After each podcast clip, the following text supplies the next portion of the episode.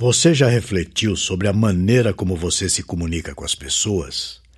Entenda o que é uma boa comunicação.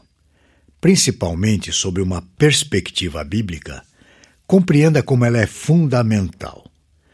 Para falar sobre esse assunto, eu vou trazer a você um texto de alguém que fez a sua iniciação científica no Instituto de Ciências Biomédicas da Universidade de São Paulo. Ele é biólogo formado pela Universidade Mackenzie. Ele é também professor de Ciências e Biologia há 20 anos. É ainda estudante de mestrado no Seminário Teológico Servo de Cristo, no curso Master of Divinity. Além disso, ele fez um mestrado no Laboratório de Investigações Médicas da Faculdade de Medicina da USP. Eu estou falando do Marcos Davi Milpointner. E o assunto que ele traz hoje no Tel Media Blog tem como título Cuidados Bíblicos na Comunicação.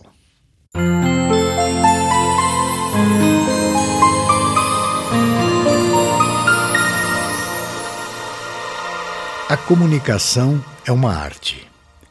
Ter boa comunicação com as pessoas é fundamental para se construir bons relacionamentos. Portanto, é preciso ter muito cuidado ao falar. Contudo, a comunicação não é apenas falar. Precisamos lembrar constantemente que ouvir bem, ou melhor, saber ouvir, é imprescindível.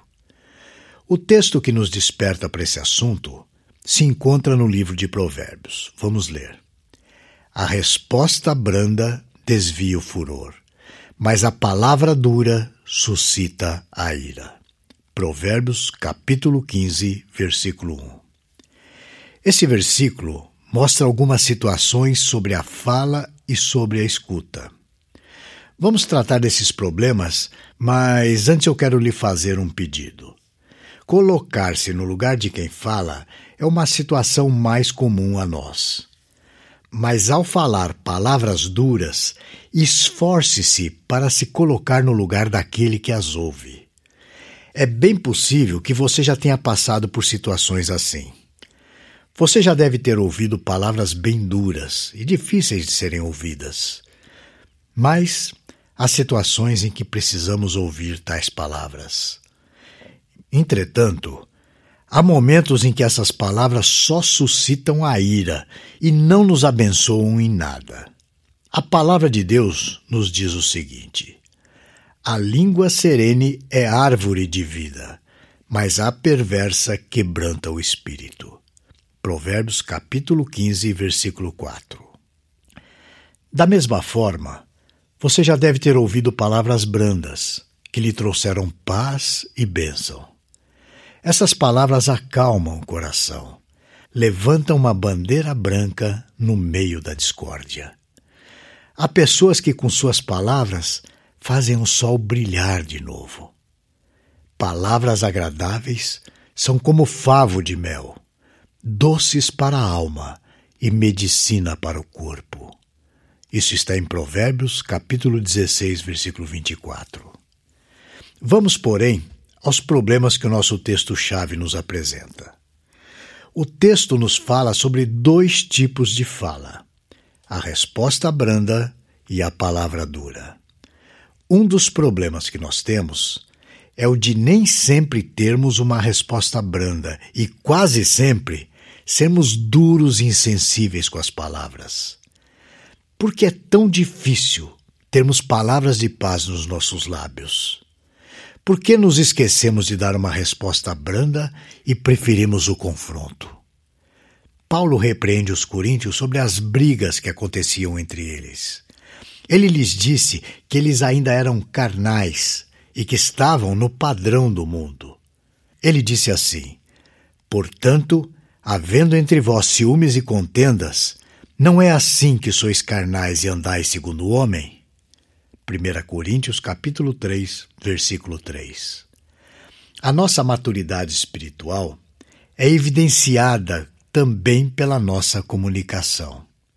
É evidenciada pela brandura das nossas palavras, principalmente nos momentos em que somos provocados. Outro problema que temos é pior, pois se trata de termos a tal palavra dura em nossa boca. Veja essas palavras de Jesus. Raça de víboras, como podeis falar coisas boas sendo maus? Porque a boca fala do que está cheio o coração. Isso está registrado em Mateus capítulo 12, versículo 34. Jesus estava repreendendo os fariseus e sua hipocrisia. Se é pelo fruto que conhecemos uma árvore, então é pelas palavras ou pela sua forma de comunicação que podemos conhecer uma pessoa. Que tipo de palavras saem da sua boca? Acaso pode a fonte jorrar do mesmo lugar o que é doce e o que é amargoso? Essa pergunta está feita em Tiago, capítulo 3, versículo 11. Às vezes, nós temos a impressão de que o ato de escutar não é uma comunicação, que é uma ação passiva. No entanto, a maneira como nós escutamos é muito importante. Não podemos escutar de forma passiva, de forma que não nos leve à reflexão e a uma mudança de postura. Precisamos escutar de forma ativa, principalmente nós, cristãos, que precisamos sempre discernir se estamos ouvindo o pastor ou o lobo. Um grave erro, subentendido nesse versículo de Provérbios, é quando não desviamos o nosso furor ao ouvir uma palavra branda. Sabe aquele desejo de nos mantermos irados para colocar para fora a nossa indignação? Pois é, nós pecaremos sempre que nos mantivermos na nossa ira, na nossa indignação, que frequentemente se torna desmedida, desproporcional e até arrogante. Se estamos irados, o que se espera ao ouvirmos uma palavra branda é que sejamos demovidos desse estado de ira.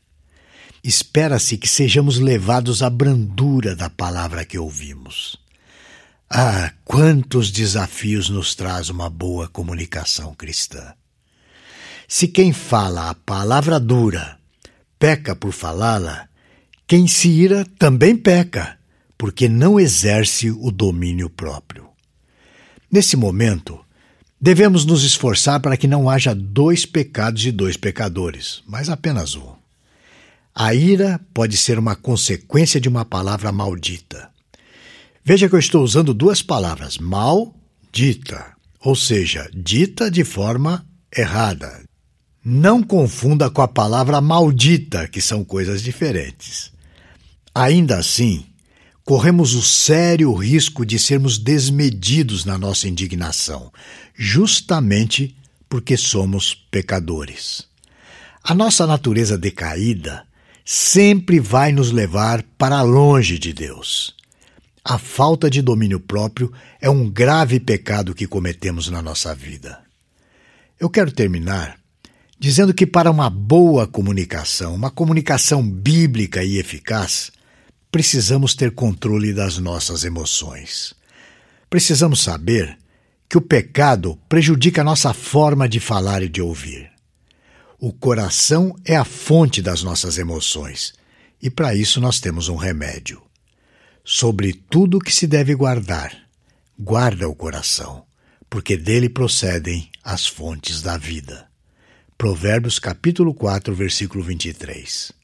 Que Deus abençoe a sua vida e aprimore o seu caráter, fazendo com que você adquira uma boa comunicação para a sua glória. Esse e outros assuntos você encontra no Teomídia Blog. Lá você poderá ler ou ouvir artigos sobre igreja, teologia, apologética, evangelismo e outros assuntos relacionados com a sua vida cristã. Anote aí o endereço: teomídia.blog.br. Conheça também o Teomídia Cast, presente nos principais aplicativos de podcast para o seu celular. E finalmente, você precisa conhecer a Teomídia, a plataforma de vídeos cristãos por assinatura.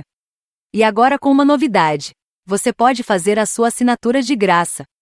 É isso mesmo, basta digitar teomídia.com. E lembre-se, Teomídia, Conteúdo cristão para o seu crescimento espiritual. Você assiste, quando quiser, onde quiser